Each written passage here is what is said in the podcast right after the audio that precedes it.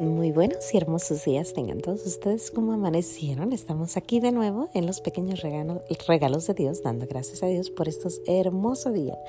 ¿Cómo han estado? Bueno, vamos empezando. Gracias y alabanzas te doy, gran Señor, y alabo tu gran poder que con el alma en el cuerpo nos dejaste amanecer. Así te pido, Dios mío, por tu caridad de amor, nos dejes anochecer en gracia y servicio tuyo sin ofenderte. Amén. Por el velo de la Santísima Trinidad seamos todos cubiertos, ni heridos, ni muertos, ni presos, ni cautivos, ni de nuestros enemigos seamos vencidos. Pues aquí, de nuevo, en los pequeños regalos de Dios, dando gracias a Dios. Y bueno, curiosamente hoy les tengo que decir algo. Y bueno, es un poquito raro esto lo que les voy a contar porque parece que estaría hablando de lo que el papá nos acaba de mandar a, a nosotros los los, los que atendemos la misa en latín. Parece que, no es, que coincidiera, pero en realidad yo es algo que me sucedió este fin de semana y la verdad quiero compartirlo. Lo que pasa es que este fin de semana tuvimos en la iglesia a la que yo pertenezco, tuvimos una reunión de competencia de costillas Ay, ay, ay, vieran qué ricura. Pues fue una, un día precioso, la verdad. La verdad, nos la pasamos muy bien. Ver al sacerdote corriendo, con los niños jugando soccer toda la tarde. Ver a, ver a los sacerdotes estar cocinando las costillas ahí. Ver tanta, tanta gente, todos, todos súper contentos y felices. Pues ahí, ¿no? En, el, en, el, e, en ese evento tan, tan bonito, la verdad. Y bueno, pues ahí estuvimos todos contentos, todos juntos. Y fue un momento que la verdad yo le quiero dar gracias a Dios, porque pues en realidad ese fue el momento más bonito de este fin de semana. Fue un momento donde estuvimos conviviendo, fue en un parque grande, grande, hubo voleibol, hubo, hubo soccer, hubo eh, de eso de cuando jalan la cuerda de un lado y del otro, hubo eh, bombas de agua aventándose unos con otros, hubo convivencia, hubo comida de todo lo que te puedes imaginar, hubo, bueno, es que, ¿qué les puedo decir? Hubo de todo muy, muy bonito. Al siguiente día pues vamos a misa y ya sabíamos a ya sabíamos que, que el Papa había dicho esto, ¿no? Que había dicho que las misas en latín se iban a cancelar en algunas áreas o que se les iba a dar el, al, al obispo se le iba a dar el permiso de cancelarlas o no. Y bueno, aunque está un poco triste la noticia, el, el padre de nosotros dijo algo que es muy cierto, dijo, nosotros vamos a morir. Todos nosotros nos vamos a morir, pero la misa no va a morir. La misa como la que atendieron el Papa, el Padre Pío, eh, Teresita del Niño Jesús, San Francisco, Catalina de Siena, Tomás de Aquino, eh, esa misa no va a morir, no va a morir, no hay forma de que muera. A lo mejor se van a esconder, a lo mejor va a haber problemas, a lo mejor va a haber cosas que no nos gusten, a lo mejor no la vamos a poder tener cerca sin embargo, no va a morir. Esto sigue. Esto sigue, esta es la misa que nos dejó nuestro Señor, la misa que nos dejaron nuestros, nuestros apóstoles y no hay forma.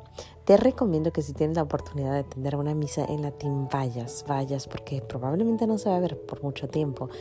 Sin embargo, la misa continuará. Así que no hay que desesperar. Leí un mensajito que decía, tú tranquilo y ve a misa en latín. Es todo. Tranquilos, todo está bien, no todo está bien, pero todo va a estar bien. Probablemente no en nuestros tiempos. Pero otra cosa que dijo el sacerdote que me encantó fue, dijo, esta es la cima donde puedo morir. Este es el calvario donde me pueden matar. Eso dijo el sacerdote. Su pasión por la misa en latín es tan hermosa que está dispuesto a morir. Si ahí es donde lo van a matar, que lo maten. Y como decían en mi pueblo, que me maten de una vez. este, entonces, pues las razones por las que nuestro Santo Padre está haciendo esto, no las sé. Eh, ¿Lo entiendo? No. Pero nuestro Señor lleva la barca. La barca está, en la barca están todos y Él está dormidito. Cuando Él despierte, porque nosotros le decimos, Señor, de ayuda, nos estamos desesperados, nos dirá, hombres de poca fe. Entonces todo está bien, todo está bien. Como dijo aquella niñita bella, está bien, no pasa nada, porque la barca la lleva nuestro Señor. Aunque parezca que el timón está dando vueltas, aunque parezca que todo esto se va a caer, aunque parezca que hay el masonis, el los masones están dentro, aunque parezca que el comunismo, el socialismo y todos estos van, pero Sí, morirán algunos, sí. Habrá pena de penas, sí. Pero va a haber muchos mártires y los mártires solo hacen que esto crezca. Solo hacen, los mártires solo llegan a confirmar lo que ya se nos había dicho. Jesús es el único. Y ante Jesús toda rodilla se rendirá. ¿Les gusta o no? Así que pues eh, eh, la razón por la que dijo el, el, el Papa que va a cerrar la iglesia es porque divide, divide. Sin embargo, yo te puedo decir personalmente hablando, y esto es mi propia opinión, o sea, él puede creer que, que se divide la iglesia y probablemente sí, pero mi opinión, yo te voy a dar lo que yo siento cuando yo voy a, esta, a este lugar. Para empezar, ¿cuándo, ¿cuándo fue la última vez que viste un sacerdote jugando soccer con los niños? ¿Cuándo fue la última vez que viste un sacerdote cocinando para toda, su, para toda su gente? Por eso te digo, no tiene nada que ver, sin embargo se conecta lo que yo pasé este fin de semana. ¿Cuándo has visto un sacerdote, aparte de Father Broom, en Los Ángeles, California? ¿Cuándo has visto un sacerdote que está dando confesión todos los días de la semana? Todos los días de la semana, dos, tres, cuatro horas. ¿Cuándo? aparte de Father Broom y su, congregación en Los Ángeles. Yo ya no sé en otros lados, pero a la, yo ahorita a las 11 de la mañana, si yo llego a mi iglesia, está el sacerdote sentado dando confesiones.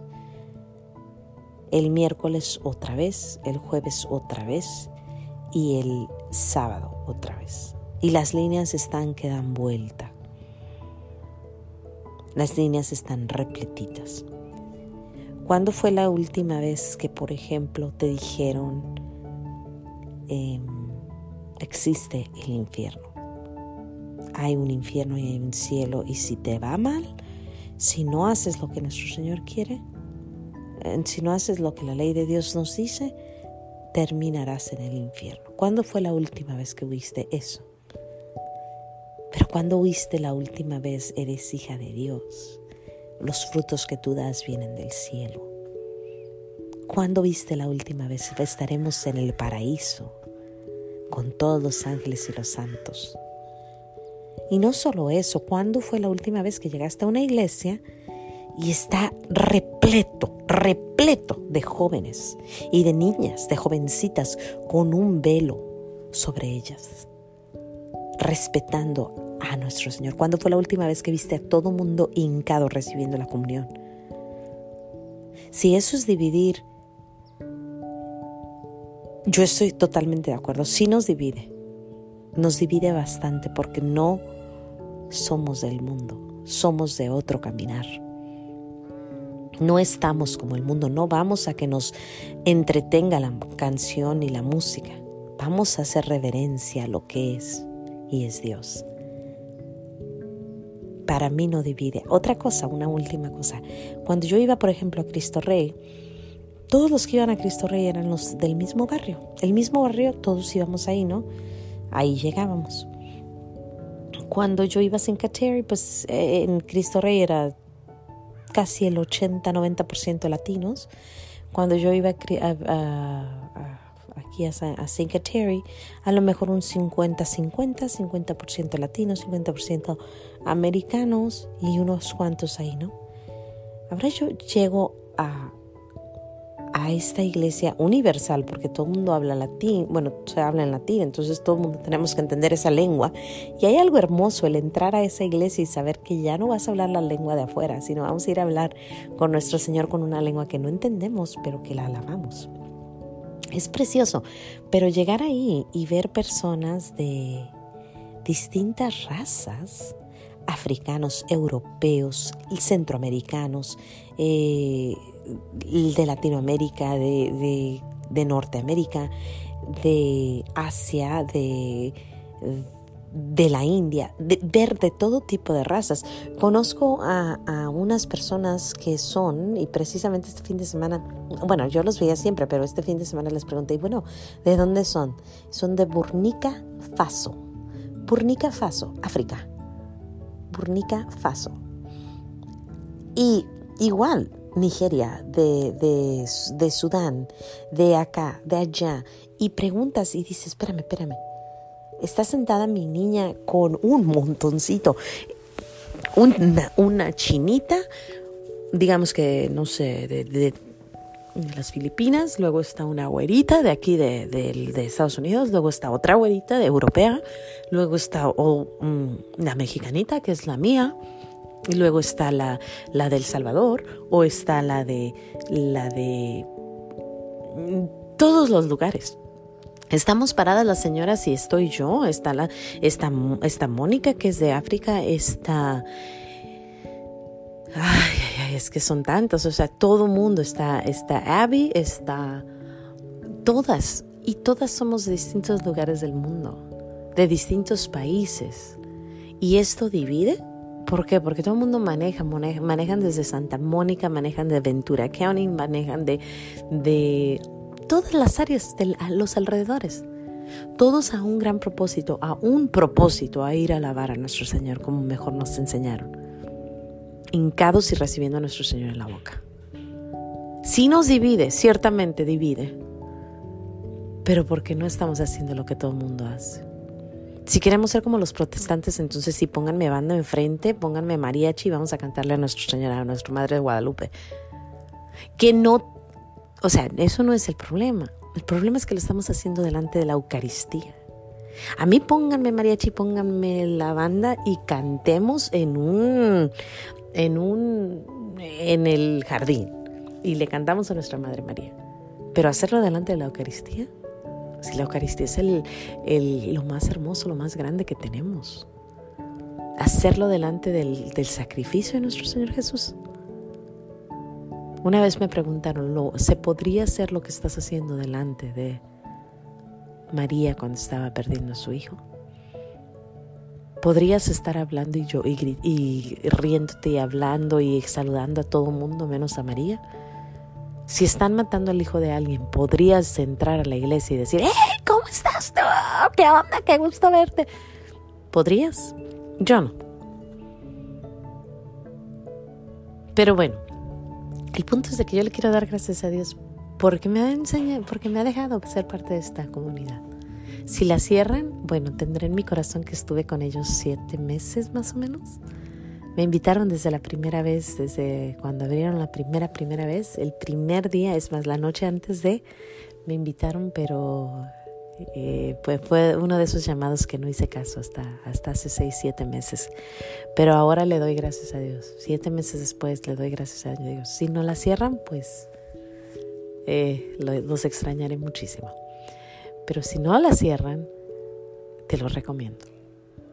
Te lo recomiendo, te recomiendo que veas lo que es vivir en una comunidad de cristianos, católicos. Nunca he sido parte, siempre he sido parte de las iglesias y nunca me había sentido que era parte de una comunidad. Nunca, hasta que encontré a este hermoso lugar. Gracias a Dios.